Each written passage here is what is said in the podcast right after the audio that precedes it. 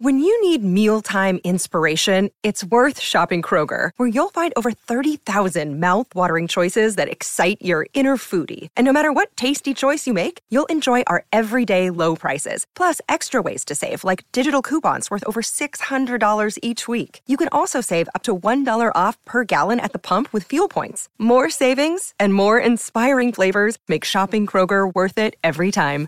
Kroger, fresh for everyone. Fuel restrictions apply. Hey, it's Ryan Reynolds, and I'm here with Keith, co star of my upcoming film, If, only in theaters, May 17th. Do you want to tell people the big news? All right, I'll do it. Sign up now and you'll get unlimited for $15 a month in six months of Paramount Plus Essential Plan on us. Mintmobile.com slash switch. Upfront payment of $45 equivalent to $15 per month. Unlimited over 40 gigabytes per month. Face lower speeds. Videos at 480p. Active Mint customers by 531.24 get six months of Paramount Plus Essential Plan. Auto renews after six months. Offer ends May 31st, 2024. Separate Paramount Plus registration required. Terms and conditions apply if rated PG. Look, Bumble knows you're exhausted by dating. All the must not take yourself too seriously and 6 1 since that matters. And what do I even say other than hey? well, that's why they're introducing an all new Bumble with exciting features to make compatibility easier, starting the chat better, and dating safer. They've changed, so you don't have to. Download the new Bumble now. Hola, esto es New Books Network en español.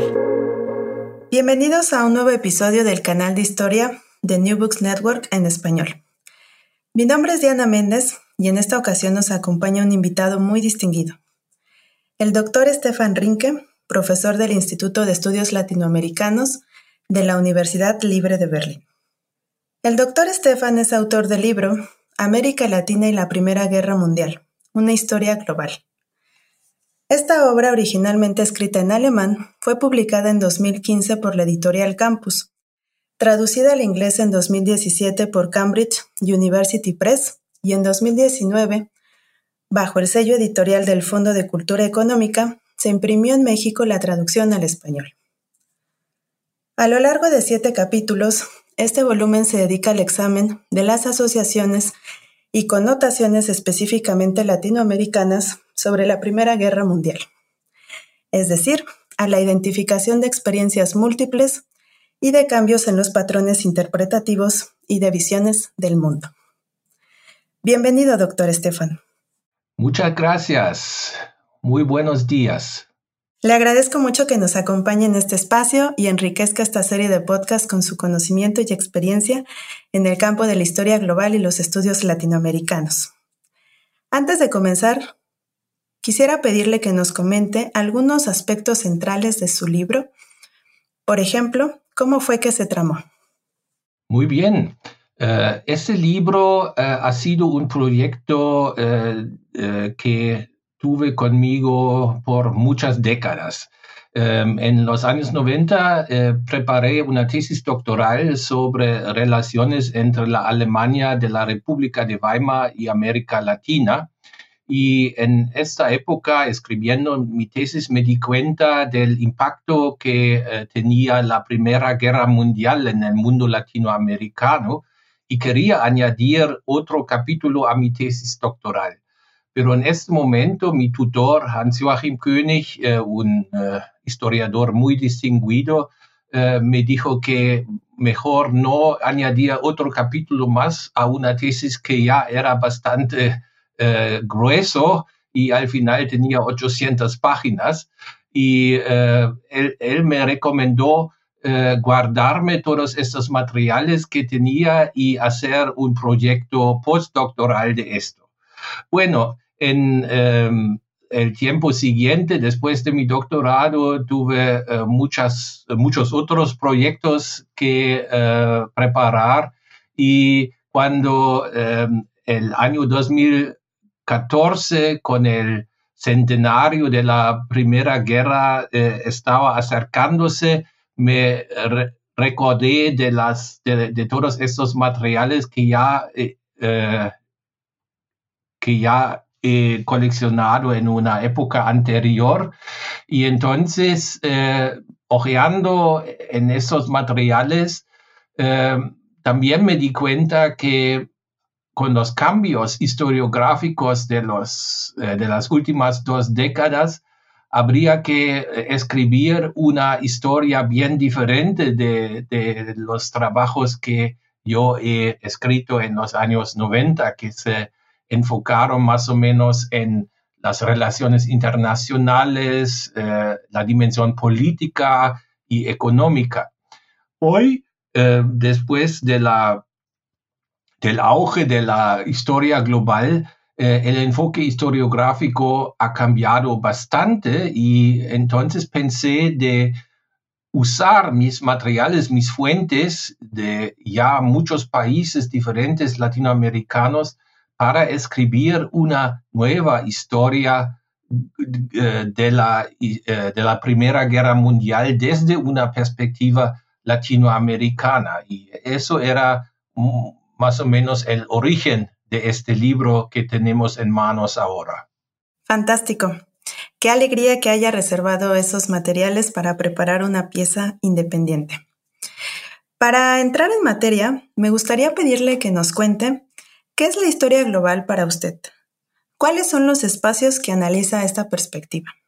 Sí, la historia global, em, bueno, mejor quizás decir que no es, no es una teoría aparte, no es eh, una otra, eh, un otro intento de escribir una historia del mundo eh, en la tradición de los grandes historiadores del siglo decimonónico o también del siglo XX temprano, sino es una perspectiva historiográfica que, que incluye eh, las entre, los entrelazamientos entre, distintos, eh, entre distintas regiones del mundo que sean por primera vista muy distintos, muy lejos y en que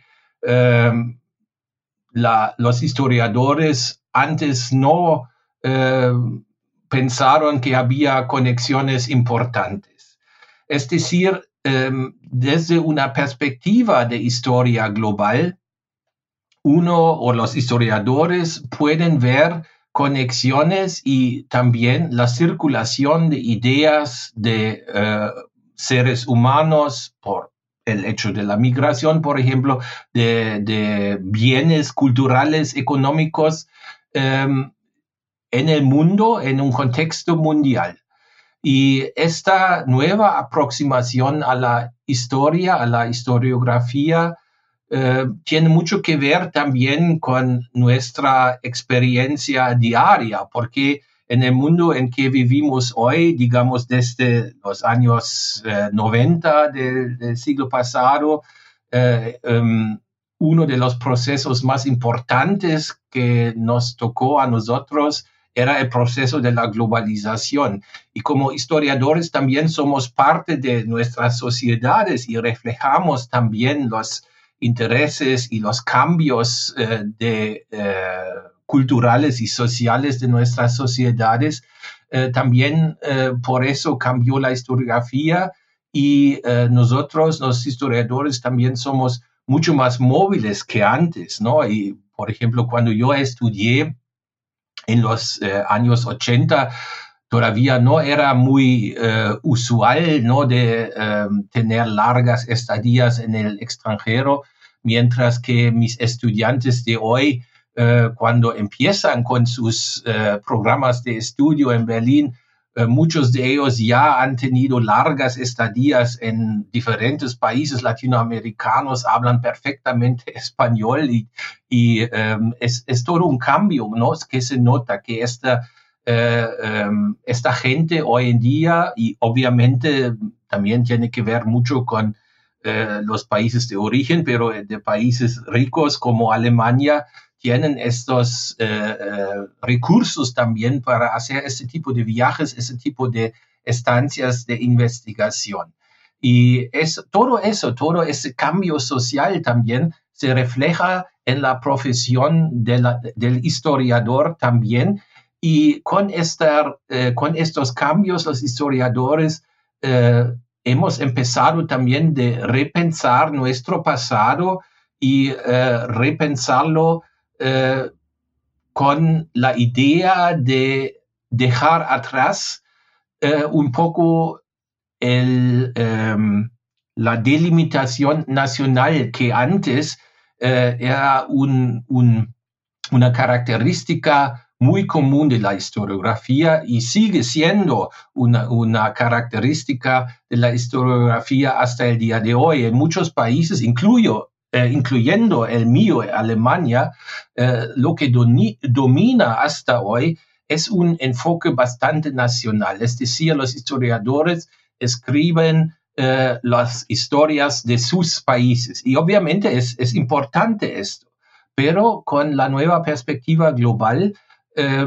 la gente empieza a pensar más allá de la historia nacional o también repensar la historia nacional en sus vinculaciones con el mundo, con lo global, ¿no? Y eso ha sido un poco eh, también para mí un punto de partida eh, para escribir la Primera Guerra Mundial, porque ya en, su, en, el concepto mismo tiene la palabra mundial, ¿no? Pero la historiografía tradicional eh, de esta guerra. Ha sido una historiografía bastante europea, eurocéntrica también, quizás un poco sobre Estados Unidos, eh, después del año 17, cuando entraron en la guerra los Estados Unidos, eso también se incluye, y de vez en cuando también obviamente algo sobre Rusia, sobre la revolución rusa, pero los llamados márgenes del mundo de esta época, ¿no? Los, las regiones fuera del centro no se discutieron mucho, aunque esta guerra tuvo un impacto absolutamente global. Maravilloso. Muchas gracias. Su respuesta ha sido muy completa y nos adentra al manejo de categorías centrales para esta perspectiva, como las conexiones y las escalas. En años recientes se ha señalado que la apropiación de la historia global en América Latina ha discurrido mayormente en discusiones teóricas sobre la potencialidad de esta perspectiva para profundizar el entendimiento del pasado latinoamericano. Sin embargo, las aproximaciones empíricas continúan siendo escasas. ¿Cuál diría usted que es la compatibilidad entre la historia global y el latinoamericanismo? Bueno, veo que eh, en los años recientes em, hemos eh, fundado varios grupos eh, de trabajo y varios historiadores individuales, especialmente los jóvenes en países como Argentina, Colombia, Brasil, pero también en México, se han, se han o están siguiendo esta nueva perspectividad, esta nueva aproximación a la historia y creo que justamente en este momento en que hablamos hoy, eh, muchos están preparando sus nuevos estudios desde esta perspectiva global y eh, yo mismo cuento conmigo en mi grupo de trabajo, en mi departamento de historia, gente de 13 países latinoamericanos. Eh, en total eh, tengo en este momento 30 doctorandos y de ellos casi dos tercios hacen trabajos eh, sobre la historia latino de, distintos países latinoamericanos desde una perspectiva global. Aquí, eh, así que en este momento está empezando eh, un poco esta nueva historiografía y por eso soy bastante optimista para el futuro de esta aproximación también para el latinoamericanismo.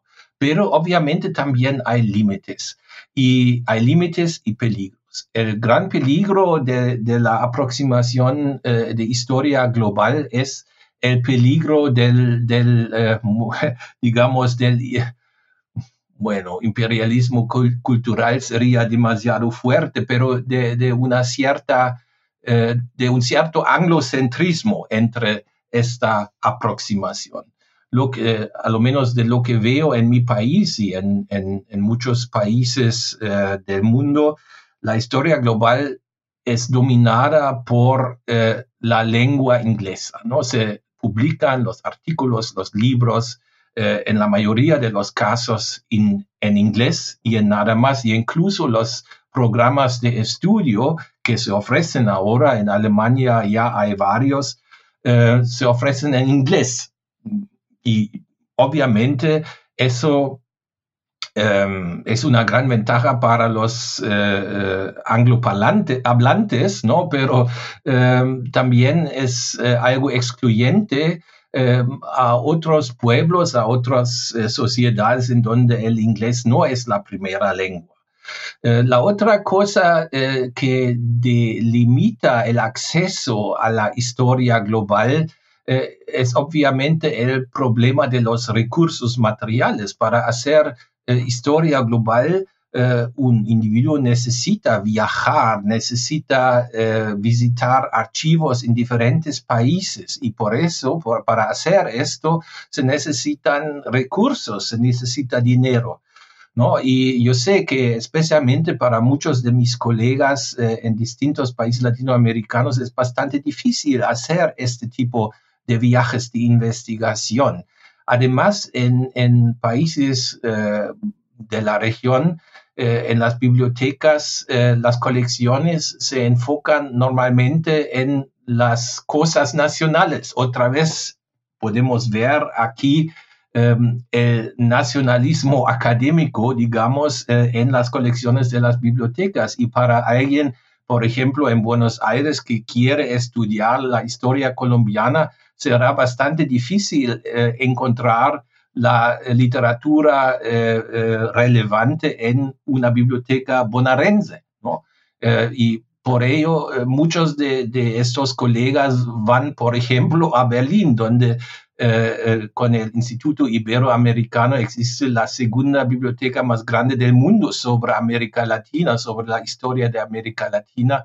Por eso es también un centro de, de contactos y de conexiones y eh, donde hay un, un gran intercambio de ideas, pero no todos pueden hacer eso, obviamente. Y esas son, son las delimitaciones, pero por eso también es muy importante cooperar. La historia global, incluso más que otras eh, arenas de la historiografía o otras áreas de la historiografía, es una em, dimensión en que el intercambio y la conexión con historiadores de diferentes eh, eh, regiones del mundo es sumamente importante. Y justamente ahora Em, tenemos, estamos en un momento en que la dimensión de las conexiones y circulaciones sur-sur, es decir, entre las diferentes partes del sur del mundo, está creciendo en importancia. Y es otro momento en que yo creo, eh, yo veo mucho potencial para darnos también a nosotros en Europa o en, en América del Norte muchas nuevas eh, perspectivas sobre nuestro pasado común. Y eso para mí es una, una gran promesa para el futuro también.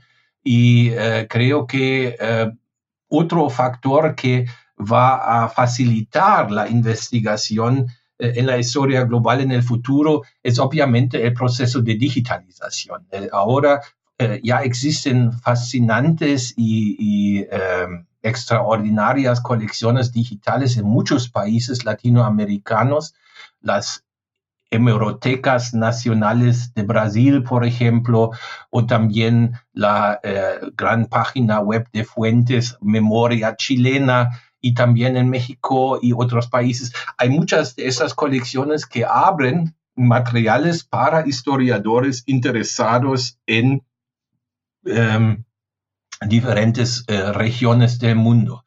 Pero otra vez, eh, un poco eh, el peligro es obviamente que personas que, que nunca han estado en las regiones trabajan sobre estas regiones. Y eso también a mí me parece como un peligro como una historia global falsa, porque la historia global no puede eh, ser una, un, eh, un, panorama de pájaro, sino tiene que ser trabajado también en la tierra, es decir, en las sociedades sobre que el historiador trabaja.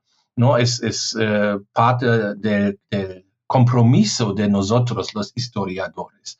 Y por eso me parece muy importante que eh, los historiadores que realmente se llaman historiadores eh, globales o que realmente quieren contar eh, en este grupo tengan una eh, buena eh, fundación de conocimiento regional, es decir,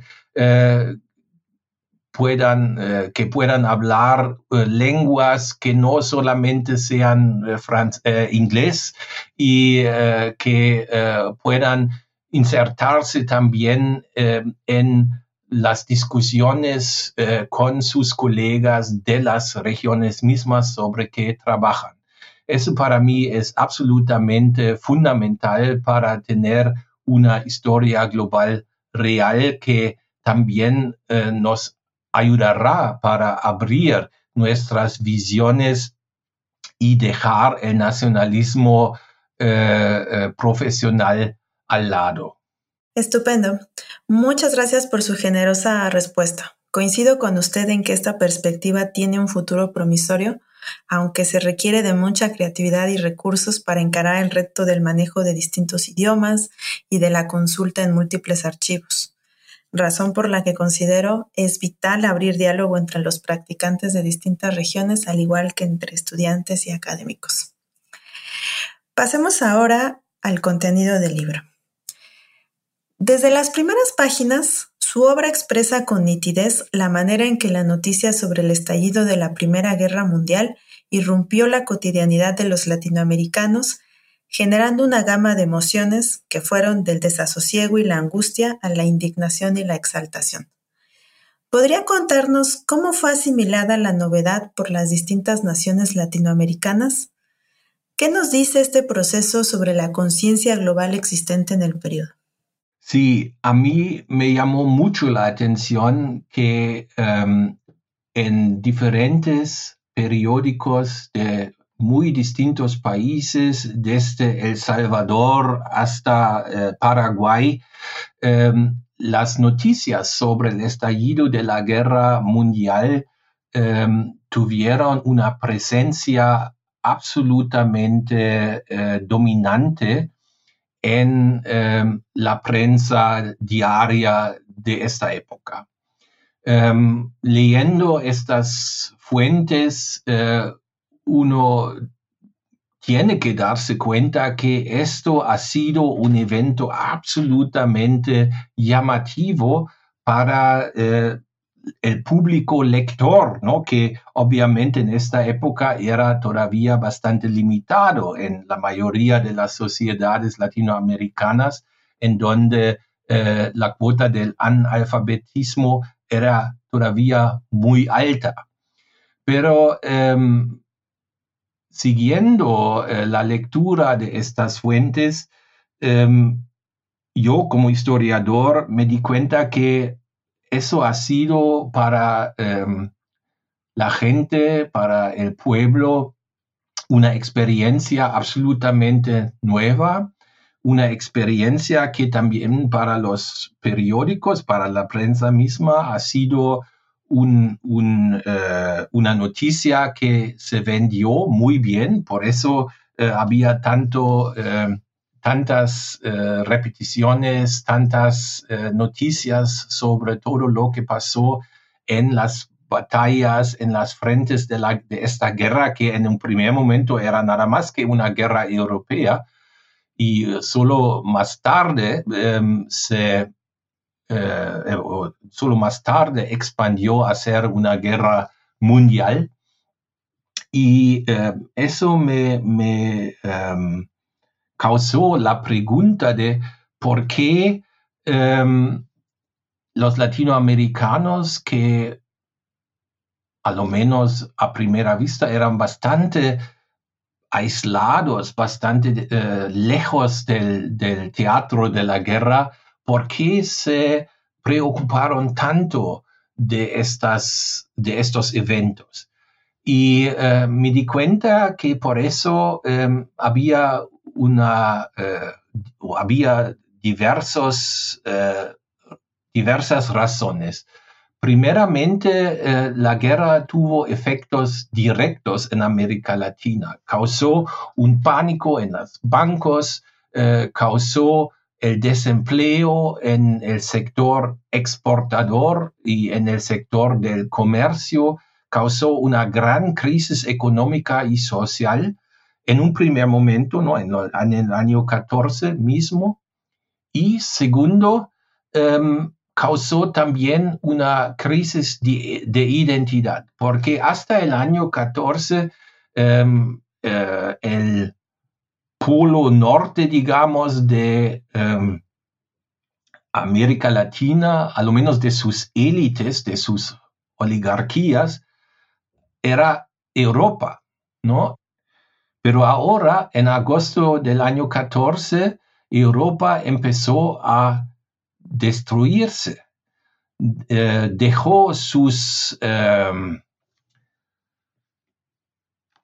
su alta cultura, dejó eh, sus estándares de civilización y empezó a matarse en las trincheras y eh, con nuevos armas, con eh, nuevas estrategias muy crueles y brutales, con gases, con, con aviones y eh, de una manera absolutamente increíble desde la perspectiva no solo de latinoamericanos, sino de, todos los eh, seres humanos de esta época.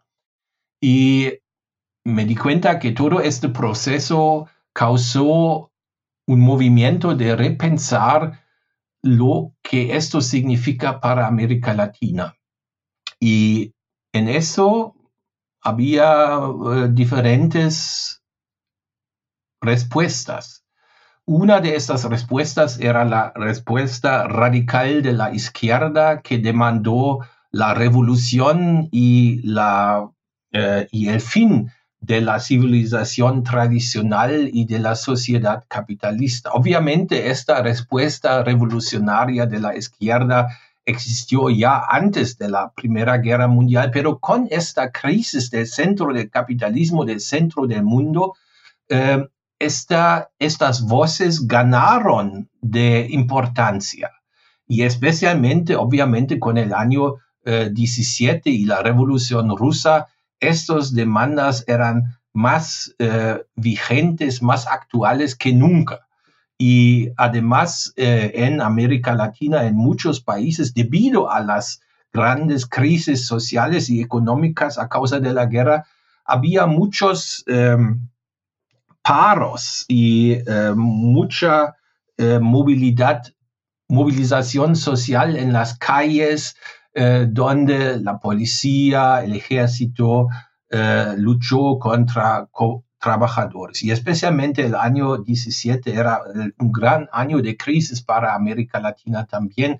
Así que eso, esta demanda de la de, un, de una eh, reorientación revolucionaria, un, un cambio hacia una nueva sociedad era bastante fuerte. Pero había también otras respuestas, por ejemplo, por parte de la derecha nacionalista, que eh, demandaron eh, una reorientación hacia la nación, hacia lo nacional.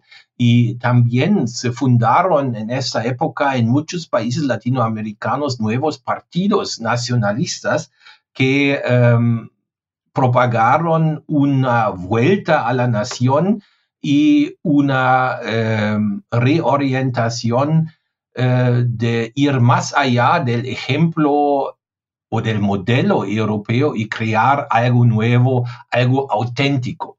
Y eso coincidió también con el auge del indigenismo en esta época en países como Perú o México, donde eh, los intelectuales em, descubrieron ¿no? un poco este pasado indígena y trataron de reevaluar eh, este pasado como parte de la experiencia eh, nacional. En otros países como Brasil, eh, donde la presencia afroamericana era bastante fuerte, también estos afrodescendientes empezaron a organizarse y demandar eh, más igualdad y una mejor situación. Así que todo esto pasó en el contexto de la Primera Guerra Mundial. Todos esos procesos no, o no todos esos procesos em, empezaron a causa de la guerra. Muchos ya tuvieron sus raíces antes de la guerra, pero durante la guerra em, o la guerra en Europa era el gran catalizador ¿no? de, todos estos procesos y eh, muchos de, los, de las cosas que antes se discutieron en las salas eh, de las academias o las bibliotecas, em, ahora se lucharon en las calles. Así que hay un proceso de crecimiento de las ideas de cambio, de eh, cambiar la sociedad, cambiar la cultura, cambiar las creencias y dejar eh, este proceso de imitación de Europa al lado y entrar en una nueva época. Es decir, que la Primera Guerra Mundial para América Latina era un momento después de que tuvo que ser un nuevo comienzo, ¿no? A lo menos para muchos que comentaron las experiencias de esta época, eso era más o menos el, consenso.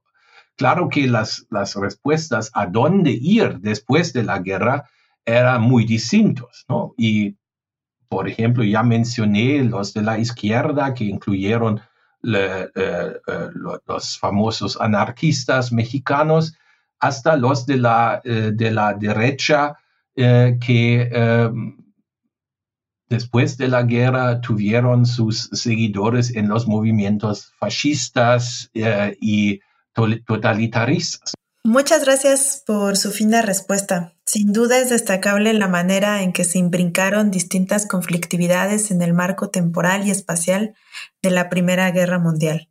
No queda duda de que América Latina no fue la misma al término de esta. En seguimiento a su intervención, me gustaría destacar el increíble manejo que hace de las fuentes visuales en su investigación. De principio a fin, la narrativa que construye se integra con portadas de revistas emblemáticas de la cultura latinoamericana y caricaturas publicadas en prensa. Señala al respecto que una de las dimensiones de la Primera Guerra Mundial fue que se emplazó como una guerra de las imágenes. ¿Podría contarnos más a este respecto? Sí, con mucho gusto. Eh, a mí me parece que esta época de la, eh, del siglo XX temprano todavía se ha estudiado poco desde la perspectiva de la eh, cultura visual, aunque esta época es la que vive la, el auge de nuevos medios que por primera vez tuvieron la posibilidad de replicar imágenes mecánicos, fotografías, grabados, caricaturas, de una manera masiva y distribuir estas imágenes en sus sociedades que, como ya mencioné, eran todavía bastante analfabéticas.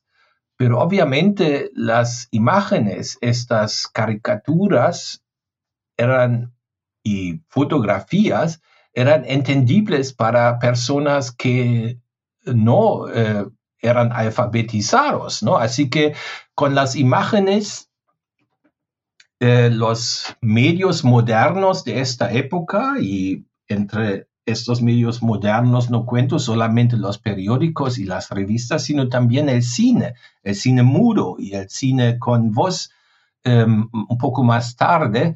Em, estos medios presentaron imágenes de una manera masiva y eh, en esta época de los años 14 eh, hasta 18, incluso después, lo que presentaron en la mayoría de los casos eran imágenes de los teatros de guerra en Europa.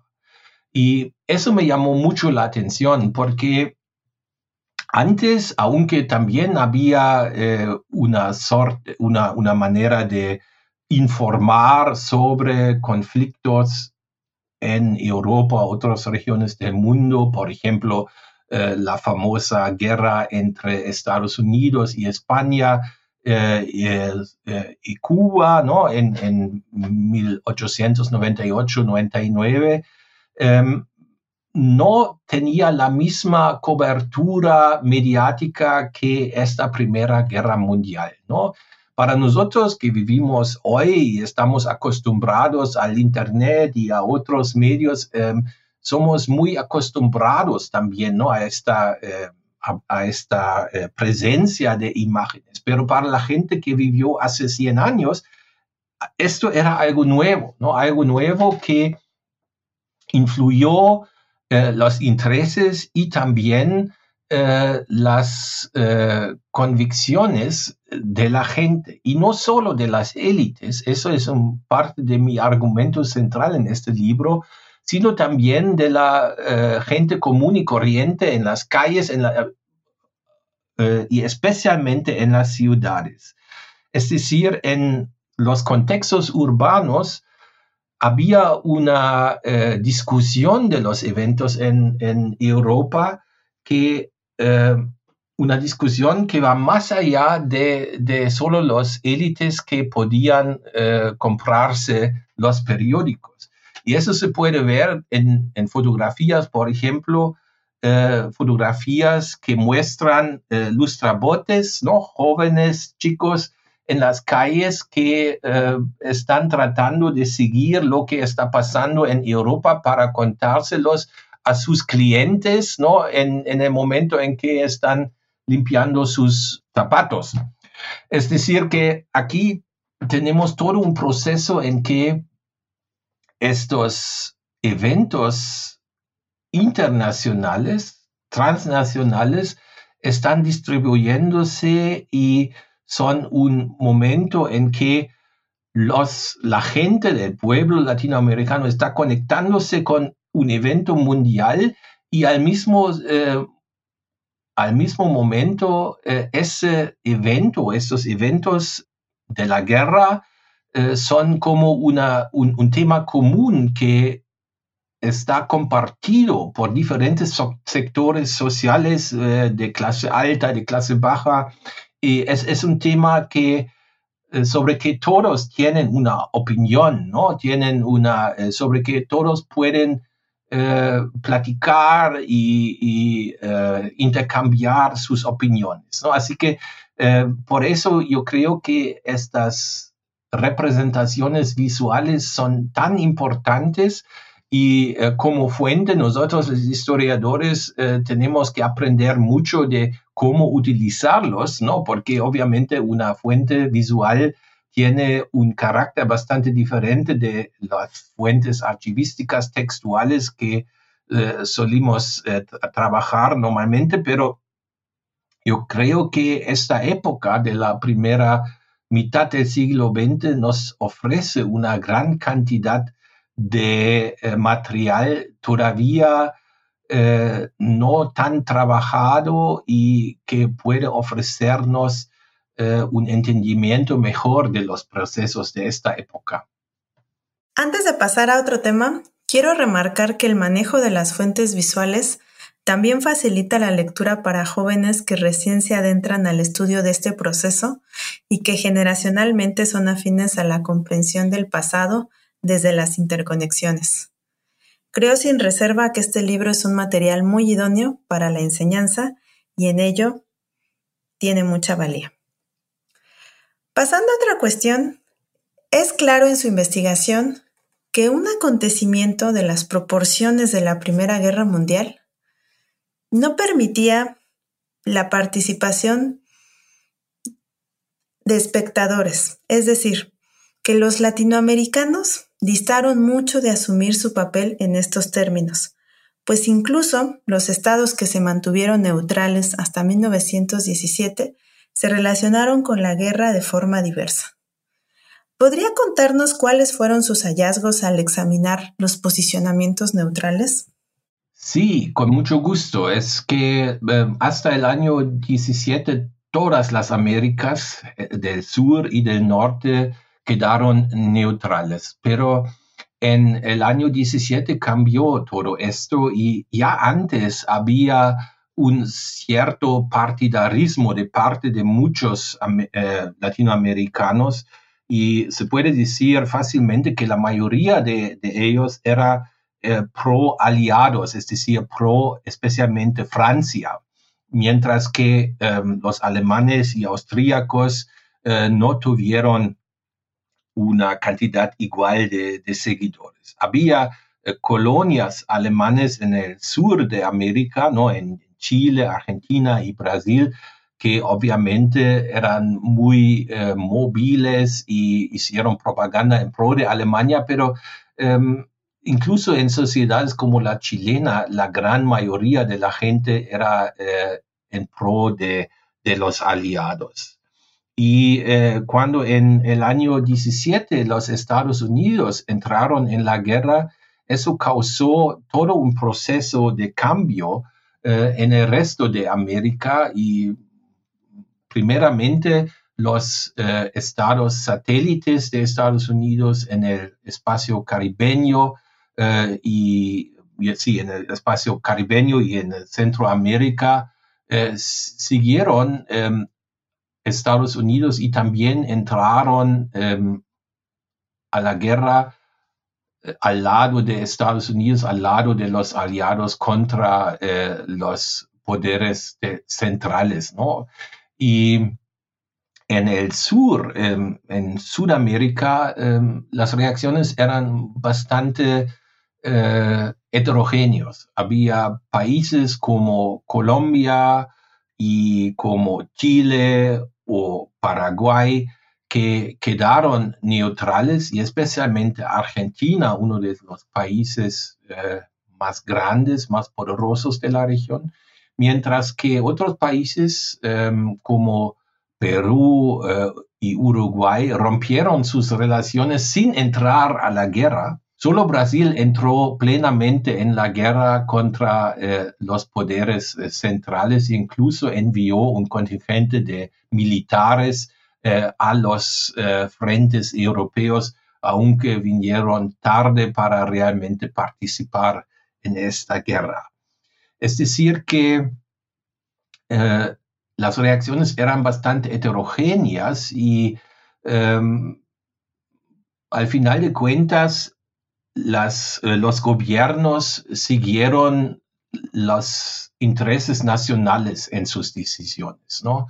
Por ejemplo, en el caso argentino había una gran discusión historiográfica sobre em, en qué sentido el gobierno del, entonces presidente Irigoyen era influido por eh, los diplomatas alemanes en no entrar en la, en la guerra al lado de los aliados. Pero al final de cuentas, su decisión era basado en los intereses de su país, ¿no? Y em, desde este punto de vista, eh, no era recomendable entrar en, en, una guerra tan lejana. Prometió más profito para eh, em, Argentina quedarse neutral y seguir em, alimentando los aliados con sus eh, productos agricultores. Así que em, no era una eh, pregunta de si un gobierno era germanófilo o aliadófilo, al final hicieron su decisión en base de los intereses nacionales. Y los brasileños eh, hicieron su decisión también en, base de este interés nacional porque trataron de ganar una posición mejor para el tiempo después de la guerra y para su eh, rivalidad frente a otros países latinoamericanos, una rivalidad internacional para tener el papel de líder de la región, ¿no?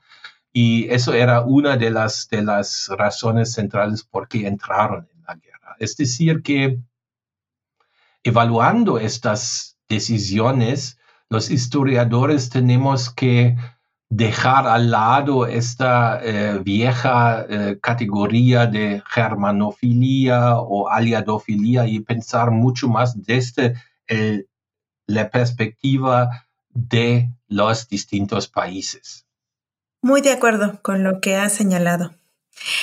Para ir cerrando nuestra entrevista, quisiera pedirle que nos comente brevemente la manera en que el ingreso de Estados Unidos al conflicto transformó estas dinámicas regionales.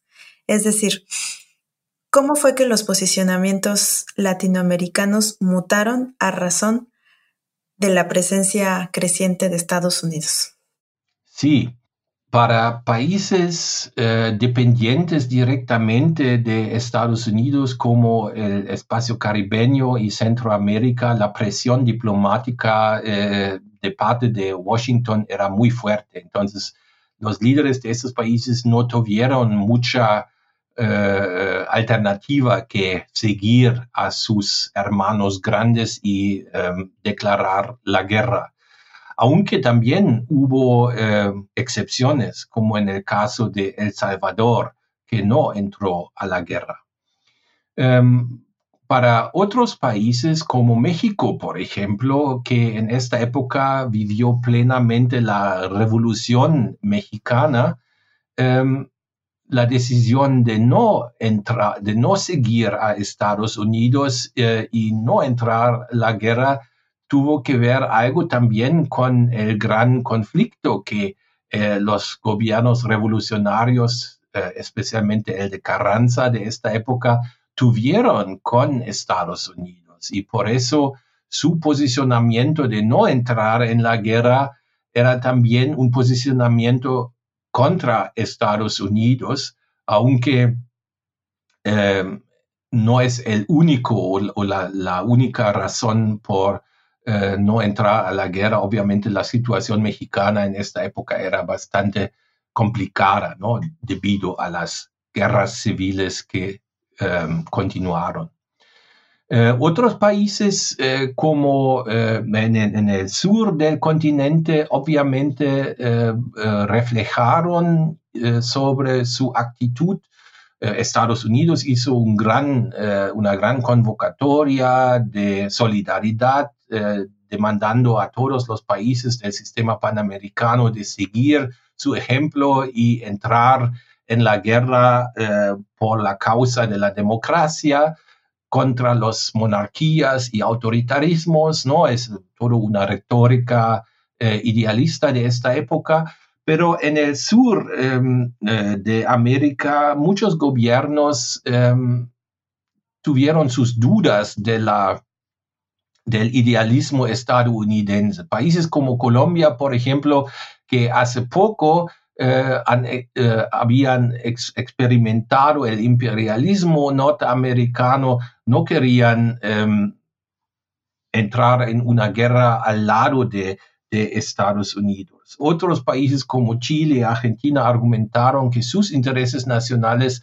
em, no eran dañados por una de las dos partes de, las, eh, eh, de los campos de guerra y por eso eh, no, tampoco querían entrar en una guerra costosa que no era su guerra, ¿no? Y bueno, en el caso de, de los países más pobres como Paraguay y Bolivia o también el pequeño país Uruguay, las eh, reacciones eran, eran diferentes y siempre tuvieron que ver mucho más con, con, las, eh, eh, con los intereses nacionales que con la presión norteamericana. Es decir, aunque Estados Unidos realmente ya en esta época eran un, un poder central y hegemónico en la región, todavía no tenían el mismo poder de, de presionar a todos los países em, de la región de seguir su ejemplo, como por ejemplo en los años 30 o 40 en el contexto de la Segunda Guerra Mundial. Muchas gracias. Para concluir nuestra entrevista, quisiera pedirle que nos cuente sobre sus proyectos en curso. ¿Qué se encuentra investigando? ¿Está preparando un nuevo libro? ¿Ha publicado otra obra recientemente? Sí, recientemente he publicado varias cosas. He escrito una eh, historia, nueva historia, también un poco desde una perspectiva global sobre la conquista de México y em, Hernán Cortés y eh, sobre la eh, caída de Tenochtitlán. Y junto con un colega mexicano, Federico Navarrete, y un colega holandés, Nino Wallen, eh, he editado el Códice Mendoza por primera vez en lengua alemana y ha sido una experiencia muy gratificadora para nosotros porque es un libro absolutamente fascinante.